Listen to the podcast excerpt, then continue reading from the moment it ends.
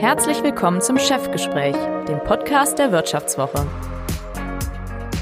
So wurde ich die Nummer 1 von Christian Schlesiger.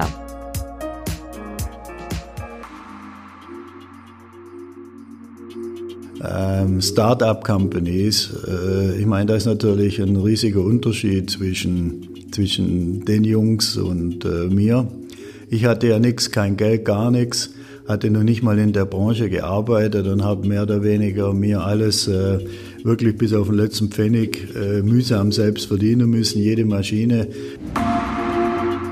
Äh, heute ist es ja so, dass das Geld aus der Steckdose kommt und äh, die meisten Menschen nicht mehr wissen, dass das äh, Belegschaften hart erarbeitet haben. Ich bin hundertprozentig überzeugt, wenn man Binder mit, mit anderen Unternehmen vergleicht, dass wir hier eine sehr starke Unternehmenspersönlichkeit sind. Wir machen viele Dinge anders und sind damit, wie Sie ja sehen, sehr erfolgreich. Das sagt Peter Michael Binder, der das Unternehmen Binder 1983 gegründet hat und es seitdem zu einem Weltmarktführer aufgebaut hat. Wer durch die Fabrik von Binder läuft, stößt gleich im Eingangsbereich auf die neueste Entwicklung. Vakuum-Trockenschränke für die Produktion von Cannabis. Es sind regelrechte Zauberkästen, mit deren Hilfe die Hanfblüten getrocknet werden und rauschhaftes THC extrahiert wird. Abnehmer sind Unternehmen in den USA. Im Tuttlinger Werk geht es dabei durchaus hemdsärmlich zu. Es wird geschraubt, gesaugt, gehämmert, vor allem Simulationsschränke für die Pharmaindustrie werden gebaut, die mit den teils mikrowellengroßen Geräten testen, wie ihre Medikamente auf klimatische Schwankungen reagieren. Ich habe mit Peter Michael Binder gesprochen, dem Gründer und Chef des Unternehmens. Bevor wir ins Gespräch gehen, hier die wichtigsten Fakten. 1983 gründet Peter Michael Binder das Unternehmen Binder. Heute beschäftigt Binder rund 400 Mitarbeiter und macht 71 Millionen Euro Umsatz. Jedes Jahr verlassen rund 22.000 Simulationsschränke die Produktion. Diese Hightech-Geräte simulieren Temperatur- und Umweltschwankungen, um etwa herauszufinden, wie lange Medikamente, Autobatterien und Kunststoffe halten. Binder ist weltweit aktiv, mit Standorten etwa in den USA, Russland und China. Ja, willkommen zum Podcast der Wirtschaftswoche. So wurde ich die Nummer eins. Ich sitze hier mit Peter Michael Binder zusammen äh, in seinem Büro oder seinem Nebenbüro im Tuttling. Ich habe hier aufgeschrieben badischen Tuttling, aber das stimmt gar nicht. Ne? Das ist so äh, im badischen Teil Tuttlingens, dann stimmt's. Okay, dann stimmt. Ah, also weil ich habe nämlich gelernt, das ist die, die, die Grenze. richtigen Ort, weil ja. hier war Württemberg zu Ende und hier fing gerade eben Baden. Okay, die Stadt wird wegen dieser vielen Medizintechnikunternehmen auch als Welthauptstadt oder Weltzentrum der Medizintechnik genannt. ist korrekt. Finde ich total spannend. Und auch Ihr Unternehmen gehört zu der Schar der mittelständischen Weltmarktführer. So kann man es, glaube ich, schon bezeichnen. Ihr Unternehmen baut Simulationsschränke, die extreme Temperaturen simulieren können. Was kann man denn damit machen eigentlich? Ja, mit diesen Art Geräten kann man sehr unterschiedliche Dinge machen. Aber bevor ich die jetzt alle äh, der Reihe nach aufzähle, ist es besser, wenn wir äh, dieses, äh, diese Produkte vielleicht in Applikationen trennen. Es sind Geräte, mit denen kann man trocknen, mit denen kann man äh, Wachstum erzeugen, mit denen kann man Einlagerung machen und mit denen kann man testen. Und da greife ich vielleicht äh, ein paar Applikationen raus, die spannend sind. Ähm, in dem Wachstumsbereich neben Bakterien und Pflanzen kann man natürlich auch äh, lebende Zellen, lebende Zellen von Menschen und Tieren äh, beliebig vermehren. Und exakt diese Technologie ist auch eine Plattformtechnologie, äh, die Zellkultur, äh, Zellkulturforschung ist eine Plattformtechnologie für äh, die gesamte Krebsforschung. Mhm. Spannend. Ja, das ist spannend. Und man kann jetzt auch mit ihren Schränken Cannabis extrahieren. Das ist das äh, neueste das, Produkt. Das würde jetzt in den Bereich Trocknen fallen und äh, Cannabis kann man extrahieren, das ist richtig. Ähm, warum kommen wir da ins Spiel? Äh, ganz einfach deshalb, weil zu diesem Prozessschritt sind äh, Lösemittel äh, erforderlich, die eben im Zusammenhang mit Luft und Temperatur zu explosionsfähigen Gemischen führen können. Und äh, um exakt dieses zu vermeiden, gibt es äh, explosionsgeschützte Vakuumschränke von Binder. Und diese werden dann für die Cannabis-Produktion ähm, eingesetzt. Äh, ich muss an der Stelle äh, aber sagen, wenn jemand an Cannabis denkt, äh, dann denkt er genauso viel an Dollarzeichen oder Euroscheine. Ähm, für uns wird das jetzt äh, äh, keine sehr großen Auswirkungen haben, weil wir sind ja nur äh, sozusagen der Maschinenbauer, der die Anlagen baut, damit unsere Kunden das machen können.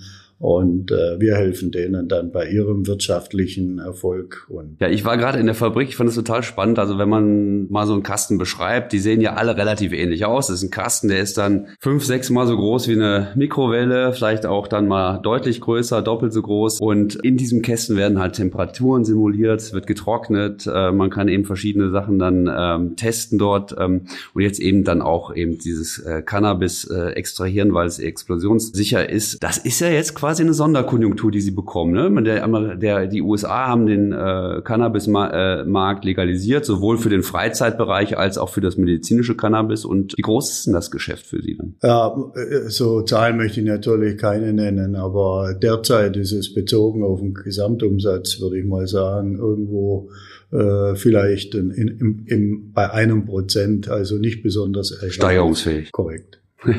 Hoffen Sie, dass es hier in Deutschland auch mal äh, soweit ist, legalisiert wird? Auch wenn die, wenn die Leute sich dann wohler fühlen, dann sollen sie Cannabis rauchen oder trinken. Ich weiß nicht, was man da damit macht. Aber ähm, ja, als Geschäftsmann äh, hoffe ich darauf, äh, ob wir ein weiteres Suchtmittel, ob die Gesellschaft ein weiteres Suchtmittel benötigt, kann ich an der Stelle nicht beurteilen. Sie sind dann sozusagen der, äh, der legale, der, der gutmütige Walter White äh, von Deutschland. Ja. Also wenn Sie mich direkt fragen würden, ich habe nicht vor, in die Cannabis-Konsum äh, einzutreten. Dann kommen wir mal zurück. Äh, gehen wir mal zurück auf das Jahr 1983. Das ist Ihr Jahr, Ihr Gründungsjahr, äh, das Gründungsjahr des Unternehmens. Ja.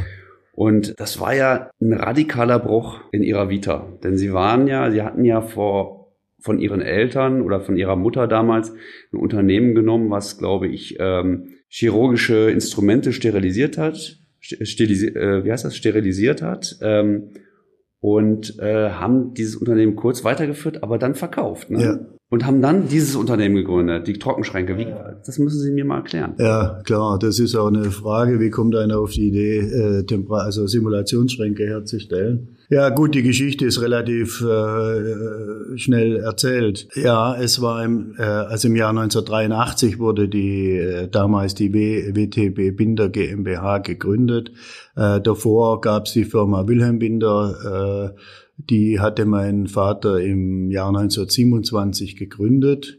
Das war damals so die erste Gründungswelle in Tuttlingen, wo viele der heutigen äh, Hidden Champions entstanden sind, so damals auch äh, äh, Wilhelm Binder. Allerdings war das so, dass mein Vater zwar ein begnadeter, begnadeter Werkzeugmacher war, ein begnadeter Techniker, aber äh, er war vielleicht nicht der smarteste Geschäftsmann. Und was dazu kommt, er starb sehr früh mit äh, knapp 60 Jahren äh, als ich gerade mal fünfeinhalb Jahre alt war. Und äh, meine Mutter hat dann praktisch alleine das Unternehmen so lange weitergeführt, bis ich mein Studium Elektrotechnik in Karlsruhe beenden konnte. Muss aber dazu sagen, dass ich bereits schon ab 18 Jahre, sogar während der Bundeswehrzeit, hart in dem Unternehmen gearbeitet hatte. Und ähm, mit dem Ende meines Studiums äh, war ich dann auch so weit, dass die, das Unternehmen in verkaufsfähigen Zustand war. Und das habe ich dann auch getan. Also es war Ihnen von vornherein klar, dass Sie das verkaufen wollten? Äh, es war mir irgendwie klar, dass es so nicht weitergehen konnte, weil einfach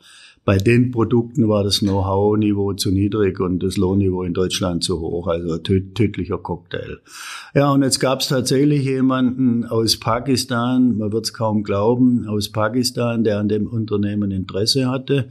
Für die hat es ja gepasst, die hatten billige äh, billige Arbeitskräfte sein oder zumindest seiner Zeit. Und äh, dem habe ich dann das Unternehmen angeboten, hat es tatsächlich auch gekauft. Das fand dann im Jahr 1982 statt. Dort wurden praktisch die, die Maschinen, das Know-how, das da war, die, äh, die Werkzeuge und all diese Dinge wurden tatsächlich fein säuberlich in äh, Container verpackt und alle nach Karachi verschifft. Mhm. Und äh, damals ging das noch. Der Gegenwert des Unternehmens wurde dann tatsächlich in Bar bezahlt. Okay, interessant. Und das war Ihr Startkapital für die Binder Labortechnik? Absolut. Na, ich hatte dann praktisch ein, ein, leeres Gebäude. Das andere, der andere gute Faktor war natürlich, es war ein Gebäude da und äh, ein bisschen Geld. Und da fing man dann an, eben äh, Trockenschränke und Brutschränke herzustellen. Ja, wie kommt man überhaupt da auf die Idee? Genau, ja. Die Idee kam deshalb, ich, äh, meine Eltern hatten eben Kochsterilisatoren. Das war vor Jahrzehnten die richtige Technologie, um ähm, chirurgisches Inventar zu sterilisieren.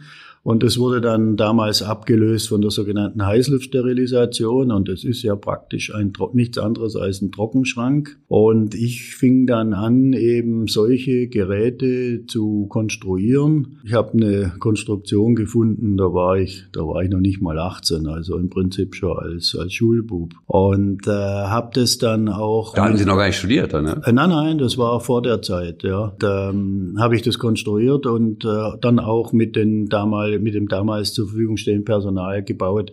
Und dieses eine Produkt, das schien mir zukunftskräftig zu sein. Und der entscheidende Punkt war dann eigentlich der, dass ich irgendwann mal äh, die, im Jahr 82 erkannt haben muss, dass der eigentliche Markt für solche Produkte nicht im ähm, Medizinbereich liegt, sondern generell im Laborbereich. Und das hat sich ja dann auch in, äh, bewahrheitet.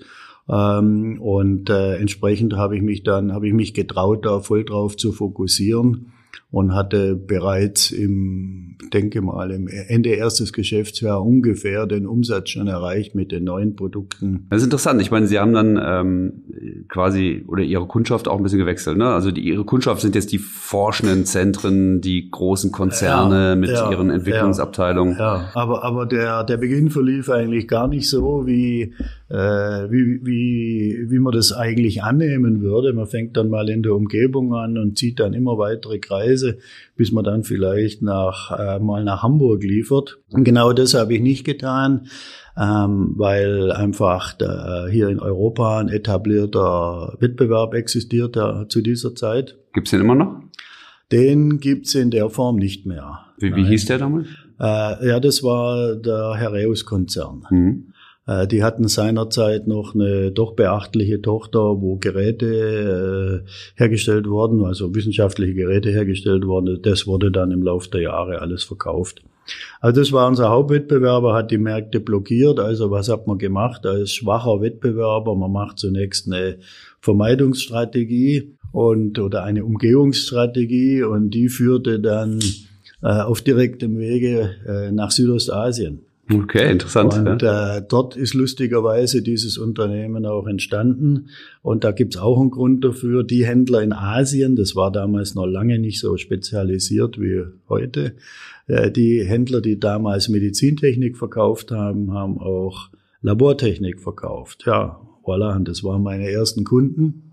Und ich kann mich heute noch gut erinnern, wie ich als Student äh, erste Geräte konstruiert hatte, dann wusste ich, verdammt, ich habe eine Prüfung in 14 Tagen, aber ich muss vorher noch auf eine Messe nach Jakarta.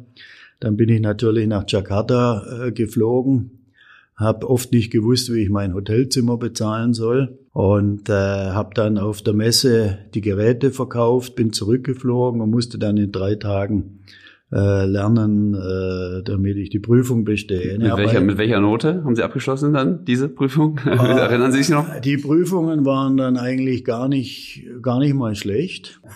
Der Allrounder. ja, die waren eigentlich gar nicht schlecht, aber ich sage Ihnen, ich bin da mehr, mehr als einmal nach Hause gekommen, bin unter die Dusche gestanden und habe mir gedacht, wenn du jetzt nur einen Schritt weiter gehst, dann fällst du um. Okay. Ja.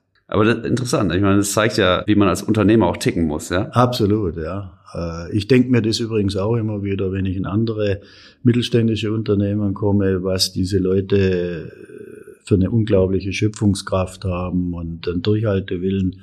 Und das macht ja schließlich auch diese, äh, diese Infrastruktur, also diese industrielle Infrastruktur in dem Land aus. Mhm. Ja, interessant, genau. Sie haben gerade schon die Blockade angesprochen, ja, von Wettbewerbern wie Hereus. Es ist schwierig, da in diesen Markt reinzukommen. Was waren denn die Meilensteine für Sie dann auf dem Weg nach vorne? Ja, es gibt so viele und weil, wenn man das selbst alles erlebt hat, hat man das eigentlich gar nicht mal so parat. Die Meilensteine, wenn Sie so wollen, ja klar, es war natürlich die Gründung und dann sicher irgendwann mal die ersten 10 Millionen Umsatz, D-Mark natürlich, das war ein Meilenstein. Wann war das? Ähm, kann ich Ihnen aus dem Kopf nicht sagen, aber das wird so 1987 sowas gewesen sein. Gut, Hut ab. Also ich meine, vier Jahre nach Gründung schon mal 10 Millionen Euro ja, äh, so, Umsatz. So in der Kante. Und ich denke mir auch oft, äh, ich vergleiche mich ja retrospektiv auch gerne mal mit einer, mit der Spezies der heutigen Start-up-Companies. Äh, ich meine, da ist natürlich ein riesiger Unterschied zwischen, zwischen den Jungs und äh, mir. Ich hatte ja nichts, kein Geld, gar nichts hatte noch nicht mal in der Branche gearbeitet und habe mehr oder weniger mir alles äh, wirklich bis auf den letzten Pfennig äh, mühsam selbst verdienen müssen. Jede Maschine äh, konnte man erst kaufen, wenn man vorher lange genug gespart hatte. Das ist natürlich heute viel bequemer. Äh, man hat eine gute Idee, findet einen Kapitalgeber und ähm, kann dann eben mit dem seiner Hilfe ein relativ schnelles Wachstum hinlegen. Sind die Gründer von heute ein bisschen verwöhnt? Ähm, würde ich schon sagen, ja. Mhm. Aber wenn ich heute, und ich tue das ja auch in solche äh, Firmen oder in die, diese Bereiche investiere, dann äh, dreht sich natürlich alles auch um den oder die Gründer. Wenn der nicht die nötigen, wie man in Schwaben sagt, die nötigen Kuddeln hat, das nötige Durchhaltevermögen, nicht für seine Produkte brennt und alles dafür tun würde, sein Unternehmen zu Erfolg zu bringen, dann dürfen sie dem auch nicht mal einen Cent geben. Mhm. Ähm, also diese Qualitäten werden heute natürlich genauso äh, verlangt wie, wie damals. Aber an der Stelle ist natürlich ein ganz signifikanter Unterschied zwischen einem Gründer und zwischen einem Start-up-Gründer. Hm. Gab es denn Krisen in Ihrem Unternehmen? Ja. Jetzt wollte ich noch schnell die Historie, also äh, vielleicht noch äh, eine Sache. Warum war ich mir denn so sicher, dass wir uns gegen einen etablierten Markt durchsetzen können? Weil wir hatten einfach, ob Sie es glauben oder nicht, eine, eine bessere Technik weil wir äh, mit dieser kleinen Firma uns extrem spezialisiert haben auf die Fragestellung, wie macht man so einen Raum, äh, der eben dann bei uns aus Edelstahl bestand, bei allen anderen aus Aluminium. Wie muss man den beheizen, dass zu jedem Zeitpunkt und an jedem Ort die gleiche Temperatur herrscht? Das ist eigentlich ein total langweiliges Thema, aber äh, extrem äh, kriegsentscheidend. Das klingt gar nicht so nach Hightech eigentlich. Ne? Man denkt sich, so ein Kasten, da muss man doch irgendwie ja, schaffen, da die gleiche Temperatur Ich weiß, ich weiß. Wir stellen, wir stellen weiß lackierte Kästen her mit etwas Rotem, wo dann Elektronik. Ja, die sehen nicht aus wie Bugatti, muss man sagen. Also das ist irgendwie. Nicht wie Bugatti, ja, die sehen aus wie Binder. Ne? und, und haben ein zeitloses Design. Wir haben übrigens auch einige Designpreise gewonnen, das am, am Rande. Ähm, wir waren noch bei den Highlights. Ja klar, der Durchbruch, was heißt Durchbruch? Den Durchbruch gab's den. Es gab ein ständiges Wachstum und wir fingen an 1989 in unsere neuen Gebäude zu investieren, sind umgezogen in neues Gewerbegebiet, haben da heute 10 Hektar Industriefläche. Äh, ja, das sind alles schöne Sachen. Aber äh, wie gesagt, wir hatten die bessere Technik, die sogenannte Appline-Technologie, die dann einmal verbessert wurde. Ähm, das war wahrscheinlich der Durchbruch 1971 mit der neuen, äh, mit der App-Client, das heißt Advanced Preheating Chamber Technology. Da geht es um eine Vorwärmekammer, die eben diese Eigenschaften hat, dass die Temperaturen sehr genau sind. 91 müsste das sein. 91 war ja. das. Mhm. Und äh, dann äh, neun Jahre später, im Jahr 2000, wurde die, die Binder GmbH gegründet mit dem neuen Dreieck und dem Claim Best Conditions for Your Success. Seitdem sind wir auch äh, konsequenter Premium-Anbieter und sind eben als solcher heute auch mit Sicherheit äh, der Weltmarktführer in dieser in diesem Bereich Simulation. Und jedes Jahr Gewinne geschrieben oder gab es auch Krisenjahre? Äh, wir haben zwei Jahre lang keine Gewinne geschrieben. Das muss äh, unmittelbar nach der Gründung gewesen sein. Also Sie sehen, so als Gründer hat man es doch nicht so einfach. Und zwar nein, das war äh, 1988 war das etwa, 87, 88. Warum? Wir haben einfach zu viel investiert und ich hatte damals einfach nicht die ähm, betriebswirtschaftlichen Werkzeuge, um das dann auch wirklich genau zu, zu rauszukriegen. Natürlich fiel mir auf, dass der Kontostand ständig abnahm, aber ich wusste nicht warum. Äh, heute weiß ich das natürlich. Aber mal von den, von den Jahren ab, von den beiden Jahren abgesehen, äh, hat die Firma stets Gewinne erwirtschaftet und ist auch bis auf äh, dann weitere zwei Jahre auch ständig gewachsen. Aber nochmal die Frage zu, zum, zu so einem Krisenjahr. Also wenn man merkt, das Geld vom Konto geht eigentlich mal ab, man weiß gar nicht warum. Also ähm, wie, wie, wie reagiert man da als Unternehmer? Wird man da nervös oder ist es eigentlich, gehört es eigentlich eher dazu und man denkt sich gar nichts dabei? Also natürlich denkt man sich viel dabei, weil äh, das glaubt ja keiner, aber stellen Sie sich vor, Sie können ja als Unternehmer sogar bankrott gehen. Und äh, wenn Sie sich das Szenario mal durchspielen und Sie haben das vorher irgendwie nicht richtig gemacht, dann sind Sie ein armer Mann. Sie haben nicht mal eine Altersversorgung, Sie haben nichts. Sie haben nur, nur, nur Schulden, wenn sie Pech haben, noch äh, Pfändungen und sonstige Sachen. Also das ist alles andere als lustig und ist Teil unserer Wirtschaftsordnung, das ist Teil des Spiels, das muss man wissen. Haben Sie denn das Gefühl, dass das gewertschätzt wird in der Gesellschaft, dieses äh, unternehmerische Risiko? Immer weniger. Mhm. Immer weniger. Warum? Äh, heute ist es ja so, dass das Geld aus der Steckdose kommt und äh, die meisten Menschen nicht mehr wissen, dass das äh, Belegschaften hart erarbeitet haben. Und äh, jemand, der da nicht aufgewachsen ist in einem Umfeld, äh, wo man alles tun musste, dass, je, dass, dass praktisch an jedem Monat was übrig bleibt, äh, kann das eigentlich ganz schwer nachvollziehen. Das ist ein Problem heute. Deshalb denke ich mal, äh, kann man wirklich sagen, ähm, äh, es gibt ja den Satz, ich glaube, der kommt sogar vom äh, Jürgen Herreus, äh, man braucht uns, aber man mag uns nicht. Äh, es ist leider so. Also ich denke, ich habe hiermit Ihre Frage beantwortet. Mhm. Was wünschen Sie sich denn, wenn Sie einen Wunsch frei hätten von der Politik jetzt also gerade raus? Ja, wissen Sie, da hätte ich natürlich viele Wünsche, die möchte ich Ihnen jetzt ersparen. Aber was würde ich mir wünschen? Ich würde mir auf alle Fälle mal wünschen, dass wir eine, eine Regierung haben mit einem Plan, die eigentlich das Gefühl hinterlässt, dass sie weiß, was sie will und dass sie äh, uns in eine, in, uns alle in eine ordentliche Zukunft führt. Und speziell für die Wirtschaft äh, würde ich mir wünschen, berechenbare, stabile und akzeptable Rahmenbedingungen. Das wünsche ich übrigens auch diesem Land, weil wenn wir so weitermachen, äh, die Wettbewerbsfähigkeit der Deutschland GmbH zu missachten, wird es früher oder später für alle sehr, sehr bittere Konsequenzen mhm. haben. Konkret, also was mir auffällt, Mobilfunk ist hier nicht, nicht zum Besten ja, in dieser Gegend. Ist das ein Problem für Sie? Ähm, das ist für uns ein Problem. Also zum Beispiel ich persönlich bin ja viel unterwegs und leide, weil ich, ich kann wichtige Telefonate kann ich eigentlich nicht mehr fahrend im Auto erledigen. Äh, die, die Wirkung ist natürlich ein Effizienzverlust. Äh, ich sitze dann halt in meinem Auto und fahre und arbeite nichts. Äh, das Gleiche passiert natürlich, wenn ich stundenlang im Stau stehe.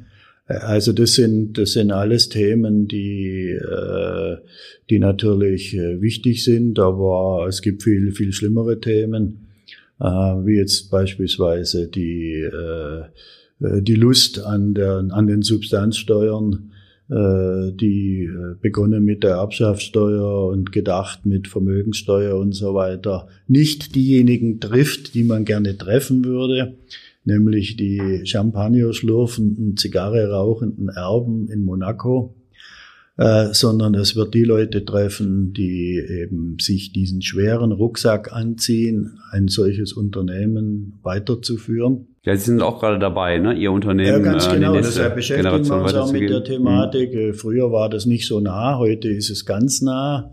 Und äh, ich finde das ja immer komisch, dass man sich freut, äh, wenn es hier Startup-Companies in Deutschland gibt. Ich freue mich auch, finde es hervorragend, äh, weil das heißt ja dann auch, dass junge Leute Teil äh, an diesem Wirtschaftssystem aktiv teil wollen.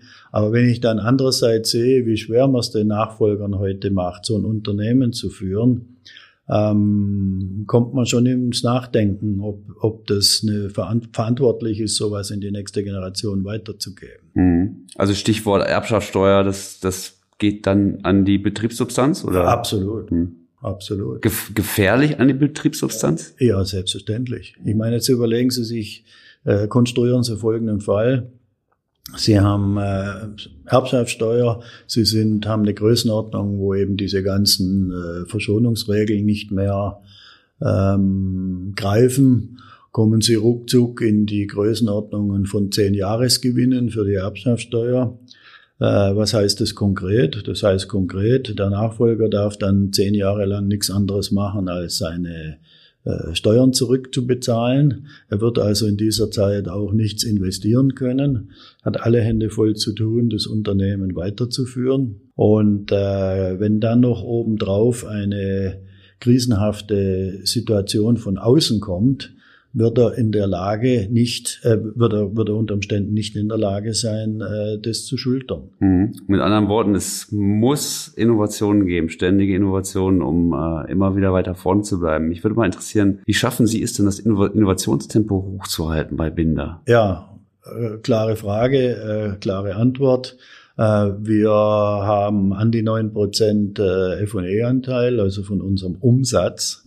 Das ist sehr, sehr viel Geld und das sieht man ja auch hier, dass die F&E-Leute optimale äh, Arbeitsbedingungen haben. Also das ist mal der äußere Rahmen. Ansonsten machen wir natürlich äh, viel mit äh, modernen, agilen Managementmethoden, mit Floorshop-Management, mit Scrum, mit allen möglichen Dingen. Wir wir äh, halten die Leute natürlich auch an, nicht immer nur eine Lösung, sondern zwei und drei Lösungen äh, zu, zu kreieren und dann eben eine Art Wettbewerb äh, für, für die beste äh, Lösung zu machen. Also es ist im Prinzip ein, ein wenn man so will, ein ja, Rahmenbedingungen plus ja, nennen wir das Wort ruhig mal eine Art äh, Erziehung zur Exzellenz. Mhm. Arbeiten Sie selbst agil? Arbeite ich selbst agil? Ja, würde ich schon sagen. Mhm. Erziehung zur Exzellenz, das finde ich interessant.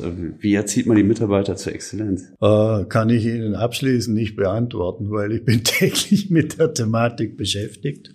Aber es geht, es fängt natürlich damit an, also äh, wenn Sie äh, erfolgreiche Unternehmen anschauen, nehmen wir zum Beispiel mal Samsung aus Korea, ist ja weit weg, aber gilt ja gemeinhin als der innovativste Konzern der Welt. Dort sind es natürlich diese Dinge, die ich gerade genannt habe, aber was auch auffällt, das ist nicht nur heile Welt und Baden im äh, im Bällebad, äh, das ist auch knallharte Organisation und vor allen Dingen Disziplin.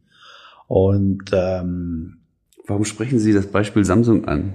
Sprechen Sie doch über Ihr Unternehmen. Ist das anders? Nein, Haben ich, ich, ich, will, denn, denn ich will spiegeln. Ne? Okay, ja. Ähm, dieses Thema Disziplin, auf das will ich raus. Sie werden lachen, die Erziehung zur Exzellenz fängt mit der, formuliere ich hart, mit der Erziehung zur Disziplin zusammen. Erst wenn Sie die haben, zeitliche Disziplin, Sie wollen keine, keine äh, Kultur, wo, wo bleibt das, wo bleibt das, wo bleibt das? Und dann kommt die Antwort, ich konnte nicht, weil, ich konnte nicht, weil, ich konnte nicht, weil.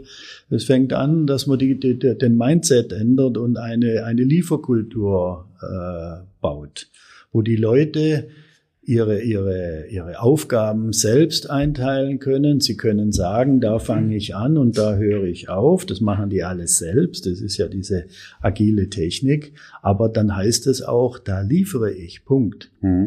Haben Sie von Samsung gelernt oder also ist das so Ihr Vorbild? Nein, das nicht, aber ich äh, sag mal, wir gehen in, äh, vielleicht aus meiner Historie heraus, wir gehen ja immer unseren eigenen Weg und, und, und, und äh, sind nicht die Kopierleute. Äh, wir haben Geräte aufgebaut, die sind eine Markenpersönlichkeit. Ich bin auch überzeugt, dass man, äh, bin hundertprozentig überzeugt, wenn man Binder mit, äh, mit anderen Unternehmen vergleicht, dass wir hier eine sehr starke Unternehmenspersönlichkeit sind. Wir machen viele Dinge anders und sind damit, wie Sie ja sehen, sehr erfolgreich. Äh, aber natürlich äh, macht, betreibt man ja als, als Chef äh, ständiges Benchmarking. Wie sind wir, wie sind die anderen? Und jetzt habe ich halt mal weit gegriffen und, und ziehe äh, ziehe eben Samsung heran, aber ich glaube, ich könnte auch jedes deutsche erfolgreiche Unternehmen, gehen wir mal nicht so weit weg nach Stuttgart, Firma Trumpf oder so, da wird das auch nicht anders sein. Sie haben, ähm, wir hatten vorhin Also das wollte ich nur zu Ende erzählen, weil das vielleicht interessant ist auch für, für die Zuhörer. Man fängt wirklich damit an, Disziplin in den in das Unternehmen reinzubringen, in dem Fall in den ganzen F&E-Bereich. Ähm, äh, es ist einfach so, dass ähm, Fehler durch Inkompetenz, die dürfen nicht sein. Also einfach handwerklich schlecht gemachte Konstruktionen, wo gewisse Dinge, ja, gewisse Maße nicht zusammenpassen oder gewisse Funktionen nicht zusammenpassen. Das ist, äh, das ist absolut tödlich, die dürfen nicht sein. Äh, die, die werden, sollen nur in Ausnahmefällen passieren, weil es auch kein, keiner sich vorstellen kann, welche Ressourcen notwendig sind, um das wieder in Ordnung zu bringen. Was passiert mit Mitarbeitern, die diese handwerklichen Fehler machen? War klar, dass die Frage kommt. Also Sie haben ja diese Steilvorlage. Ja, habe ich verstanden. Also gut, dann bekommen Sie die Antwort. Ähm, wir tun alles, um Sie dahin zu bringen, dass Sie erfolgreich arbeiten können. Ist es nicht der Fall, dann ist es vielleicht nicht die geeignete Partnerschaft. Sind Sie ein harter Hund? Beides. Das heißt also, wir versuchen es immer erst mit, ähm, indem wir auf die Leute zugehen. Wir wollen, wir wollen alle mitnehmen. Aber wenn es halt nicht mehr geht, dann geht es auch nicht mehr. Ich habe gehört, das fand ich total interessant. Sie haben neue Kunden, nicht neue Kunden, muss man nicht sagen, aber es gibt ein neues Betätigungsfeld. Das Prüfen von Elektroakkus. Ja. Ja. Das heißt, Sie profitieren von der Elektromobilität? Äh, Binder ist in der Tat ein Gewinner äh, der Elektromobilität. Das ist natürlich äh, sehr erfreulich. Wir haben dieses Jahr, ich will es keinen Namen nennen, aber einige sehr, sehr namhafte Autohersteller und Batteriehersteller äh, mit Prüfanlagen ausgerüstet und sind da ausgesprochen stolz drauf. Äh, Frage, zu was braucht man Simulationsschränke und, und Autobatterien, was haben die gemeinsam? Die haben das gemeinsam, dass eben diese Batterien ähm, einen sehr starken sehr stark unter dem Einfluss der Temperaturen reagieren und werden in unseren Schränken, äh, wenn man so will, äh, dynamisch jahrelang geplagt. Also die werden geladen, entladen, geladen, entladen, das bei verschiedenen Klimakonstellationen. Äh, und so kann man sich vorstellen, dass, die Auto, dass diese Autos, die jetzt so nach und nach auf den Markt kommen, alle schon jahrelang in unseren Schränken gefahren sind. Mhm. Da können Sie bestimmt ein bisschen aus dem Nähkästchen plaudern. Halten die Akkus denn länger als gedacht oder eher kürzer als auch ich denke, so wie ich das sehe, äh, werden die, die, die, die F&E-Ziele werden sicherlich erreicht. Also im, im Labor werden die das sicher, sicher bringen. Da will ich gar nichts sagen. Und wenn ich, wenn ich auch sehe, welchen Aufwand die Hersteller treiben, kann ich nur sagen, es ist alles getan worden, dass die nachher auch funktionieren, wenn sie beim Kunden sind. Vielleicht möchte ich auf, äh, auf einen Aspekt noch darauf hinweisen äh, diese Lithium-Ionen-Batterien haben natürlich den, äh, das Problem, dass sie einen äh, thermischen Tod ste äh, sterben können, der im Endeffekt auch im Extremstfall auch dazu führen kann, dass die Batterien zu brennen beginnen. Mhm. Und äh, das ist vielleicht natürlich äh, hier die Dark Side der Technologie, dass äh, eben im Unfallfall die Batterien vielleicht außer Kontrolle geraten, aber ich denke, dass die Hersteller auch den Punkt in ihren Konstruktionen ausreichend berücksichtigt haben. Glauben Sie denn an den Durchbruch der Elektromobilität? Elektromobilität, ja, ja, drei Ausrufezeichen. Ähm, ich meine, es ist einleuchtend, dass bei uns die, die Zeitalter, das Zeitalter äh, des Verbrennens von äh, Kohlenwasserstoffen aufhören muss. Ist ja eigentlich auch eine äh, wenn man so will, ein Relikt aus dem Neandertal. Da fingen wir ja wohl schon an, äh, Holz zu verbrennen. Heute machen wir das eben mit, mit Öl und Gas. Ähm, und die Zeit wird natürlich ablaufen und das muss man natürlich auch vor dem Hintergrund sehen, dass wir heute nicht ein paar Neandertaler sind, sondern ziemlich viele Menschen, die auf dem äh, Planeten leben. Und was hinzukommt, ähm, die auch alle konsumieren wollen. Und beides in Kombination ist natürlich eine gewisse Belastung für die Erde, äh, die man äh, nicht wo man nicht wegschauen darf. Mhm.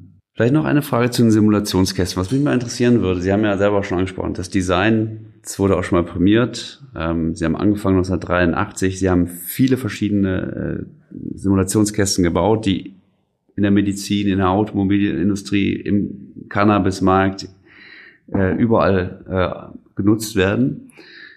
Gibt es so etwas wie so einen Lieblingssimulationskasten, den Sie haben? Lieblingssimulationskasten. Ja, nur ich liebe sie alle. Und äh, steht ja auch überall mein Name drauf, also achte ich drauf, dass sie in ihrer Kategorie immer top sind. Ah, deshalb auch der Claim Best Conditions for Your Success. Also wir wollen es wirklich besser machen als jeder andere. Und im Grunde genommen, ich komme gleich detailliert auf Ihre Frage zurück. Und da haben Sie eigentlich auch das Credo, wie solche Firmen entstehen. Sie entstehen natürlich durch Technologie, sie entstehen durch Alleinstellungsmerkmale und äh, in der Regel auch auf eine starke, enge Fokussierung auf ein Produkt oder auf eine Anwendung. Und das will man dann einfach besser machen als jeder andere auf der Welt. Und äh, im Grunde genommen, wenn Sie die ganzen ähm, Hidden Champions aus dem Mittelstand anschauen, ähm, werden Sie diese zwei Elemente eindeutig erkennen, also die Fokussierung und die Internationalisierung. Das ist ja auch bei uns der Fall. So, jetzt kommen wir mal zurück zu Ihrer Frage. Habe ich ein Lieblingsprodukt? Also, ich finde natürlich diese Batteriesachen finde ich toll. Aber es gibt ein anderes Produkt, das ich äh, auch wirklich, das mir sehr am Herzen liegt. Das war auch die letzte Produktkategorie, die ich nur selbst entwickelt hatte. Das sind die sogenannten CO2-Schränke, also jene Brutschränke, wo ähm, Zellen, nehmen wir den Fall wieder mit der menschlichen Zelle, beliebig vermehrt werden können. Weil ähm, unser Claim ist ja der, wir wollen was, äh, unsere Mission ist die, dass wir was Gutes für die Menschheit tun wollen. Also nicht nur für unsere Firma und für unsere äh, Firmenkasse, sondern wir wollen der Menschheit ja auch was Gutes tun und wir tun das ja auch im Bereich der Ernährung und der Medizin. Also wir helfen, dass die Menschen eine bessere Ernährung, aber vor allen Dingen auch eine bessere Medizin bekommen. Gilt das auch für das künstliche Fleisch, was jetzt in diesen Reagenzgläsern entwickelt wird, hochgezüchtet wird? Äh, auch das. Also um den Faden zu Ende zu bringen, äh, diese CO2-Schränke haben also wie gesagt die Eigenschaft, dass sie Zellen außerhalb eines Körpers am Leben erhalten können und sogar zum Wachstum bringen können. Da gibt es eine Unzahl von äh, medizinischen Anwendungen vom, vom Ersatz äh, von Haut, Knochenzellen, äh, autologem Ersatz, also Zellen aus ihrem eigenen Körper, bis hin zu ähm, bis zur Krebsforschung. Damit retten Sie Leben, das muss man sagen. Äh, damit retten wir Leben, also zum Beispiel Leute, die Leukämie haben und äh, ihre letzte Chance durch eine Knochenmarkspende haben, ähm, werden die CO2-Schränke sehr lieben. Ja.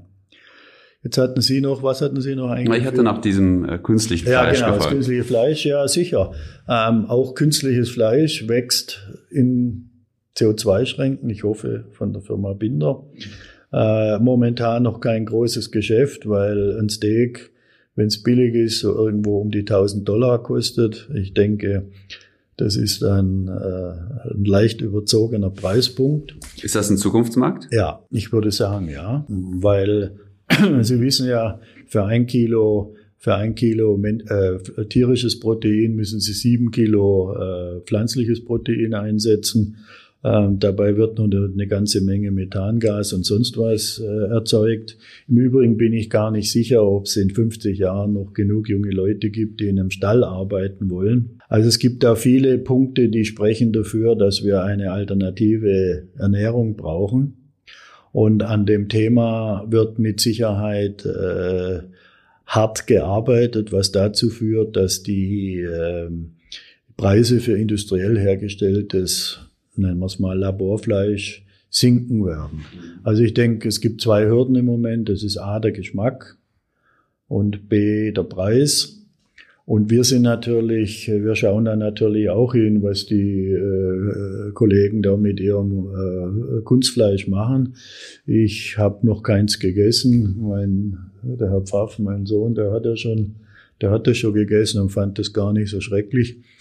Ähm, und dann stellt sich die Frage, wie macht man es natürlich dann großtechnisch und äh, natürlich als Unternehmer immer die Frage, äh, ist es ein Zukunftsmarkt äh, für uns? Aber diese Art Ernährung wird ganz zweifellos äh, ein Zukunftsmarkt sein. Wo steht denn Binder 2030 in zehn Jahren ungefähr? Ja, das ist schwer zu sagen. Ähm, aber wo, es, wo wir auf alle Fälle stehen wollen, das ist, dass wir selbstständig sein werden. Wenn Sie in äh, 2030 wiederkommen, haben wir also immer noch das gleiche Logo auf dem Dach. Und Den Verkauf schließen Sie aus. Ähm, ja, ja, den schließen wir aus. Jetzt, äh, den schließen wir aus. Wir haben ja hier die nächste Generation schon schon aufgebaut, aber im Kontext zu Ihren äh, politischen Fragen, äh, von Ihren eingangs gestellten politischen Fragen, ja, wenn die politischen Rahmenbedingungen das irgendwie erlauben, ja, dann ist das so. Aber wie gesagt, da gehört eben auch die die Politik dazu.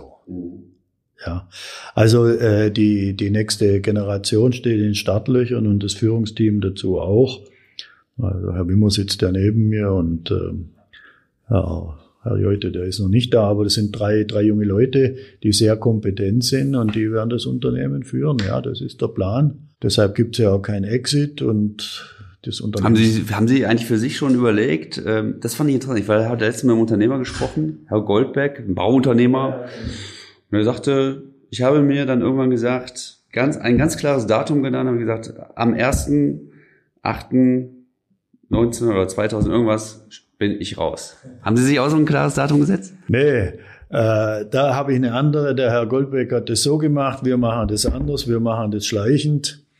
Ähm, also wie gesagt, ich, ich, ich wollte ja auch dann, dass, äh, wenn der Michael das mal macht, äh, dass, dass das neue Führungsteam sich auch unter meiner Ägide noch kennengelernt hat und arbeiten gelernt hat. Und wenn ich das Gefühl habe, äh, die können es miteinander und das äh, Gefühl habe ich eindeutig, äh, dann wird es auch den Zeitpunkt geben, wo ich, zu ne, wo ich dann als Alleingeschäftsführer CEO hier abtrete. Aber ich möchte aus den unterschiedlichsten, aus den unterschiedlichsten Gründen kein Datum dranhängen. Also ich sage dann immer, ich bin kein Unternehmer mit Verfallsdatum. Aber so der genaue, äh, der, der ungefähre Horizont, den ich Ihnen jetzt aber nicht verraten werde, der, der, der ist natürlich bekannt und jetzt glauben Sie mir, so CEO in so einem komplizierten Unternehmen ist gar nicht so lustig. Äh, und da ist man auch mal froh, wenn man das äh, nach so vielen Jahrzehnten habe ich das ja gemacht, seit 1983 also 2023 dann 40 Jahre, dann, äh, dann ist ja dann auch immer mal gut. Ne? Prima. Vielen Dank. Ich bin fast fertig. Ich möchte jetzt ganz gerne noch zum Schluss zehn Entweder-Oder-Fragen stellen. Sie müssen einfach sich entscheiden. Ganz einfach. Okay. Weil wir wollen noch näher an die Person Peter Michael Binder herankommen. Kaffee oder Tee? Tee. Porsche oder Tesla? Porsche. Ab wann gibt's denn einen? Ach so, nee, der Porsche kommt ja jetzt auch mal mit Elektro Porsche raus. Wird es dann Elektro-Porsche oder noch ein Verbrenner? so lang wie möglich ein Verbrenner. Das ist interessant. Was, was ist die Faszination eines Verbrenners? Einfach der Sound und äh, das Feeling und äh, die, die Emotion. Auf der Langstrecke fliegen Sie Business oder First? Äh, wenn ich alleine fliege, äh, sitze ich ganz vorne, sonst Business. Ach, Sie haben Pilotenschein? Nein, so. also ganz vorne in der First. In der First. Okay, ah, ja. Sie sind ja viel unterwegs, ne, in Asien. Ja, ja, ja. Haben Sie, gibt's, hat man da als, als Unternehmer eine präferierte Fluggesellschaft oder ist das eigentlich dann egal? Ähm, ich habe zwei, drei präferierte Fluggesellschaften. Am liebsten fliege ich ähm, äh, mit den Lufthansa, mit der Lufthansa oder vor allen Dingen mit der Lufthansa-Tochter Swissair. Mhm. Schweiz oder Deutschland? das ist eine böse Frage. Äh, also möchte ich mal mit beides beantworten. Ja, Sie haben Ihren Wohnsitz in der Schweiz, deswegen habe ich So ist es, ja, ja. Und ich fühle mich auch dort außerordentlich wohl und äh, liebe aber auch Deutschland. Hat das steuerliche Gründe eigentlich auch gehabt, oder? Äh, überhaupt nicht. Das ist natürlich klar, das wird unterstellt. Ähm, das war nicht die Haupttriebfeder, nein. Ähm, das möchte ich allerdings jetzt nicht ähm, detaillieren. Aber es war in der Tat nicht die Haupttriebfeder. Das hat irgendwas zu tun mit, ähm, ja, na, ich will nichts dazu sagen. Gut. Meer oder Berge? Oh. Auch beides. Das, das kann ich nicht, kann ich nicht exklusiv beantworten. Also ich, ich bin fanatischer Wasserfreund, aber noch genau, genauso fanatischer Bergfreund. Mit, äh, ja, ich bin gern in den Bergen. Die Frage, ja, also wenn ich mir's, äh, wenn ich mir's äh, aussuchen müsste in zunehmendem Alter, vielleicht das Wasser. Warum? Das ist eben und die Berge sind steil und irgendwann mal komme ich da sicher nicht hoch. Also äh, dann eher Wasser. Aber lieben tue ich auch beides. Netflix oder ZDF? Bei Netflix weiß ich gar nicht, wo das ist, was das ist. Und äh, ZDF, ähm, ein Fernseher habe ich ja. Äh, ich schaue etwa pro Jahr zwei Stunden Fernsehen. Also würde ich dann sagen ZDF. Dann sind Sie auch entschuldigt, dass Sie Netflix nicht kennen, nicht kennen wenn Sie ohnehin so wenig Zeit haben für, äh, für Entertainment und Streamingdienste oder Fernsehen. Theater oder Kino? Machen Sie das manchmal? Ja klar, Theater. Mhm. Oft, so wie das klang. Also äh, regelmäßig. Ja, mhm. immer wieder. Ja, also regelmäßig, ja. ja. Badische oder französische Küche? Französische. Und jetzt zum Abschluss. Am Abend lieber ein Rotwein oder ein Joint? also klar, Rotwein. Ne? Gut. Prima. Ja. Das war's. Vielen Dank. Vielen Dank, Herr Schlesinger. Hat Spaß gemacht. Ja, mir auch. Ich fand das sehr spannend.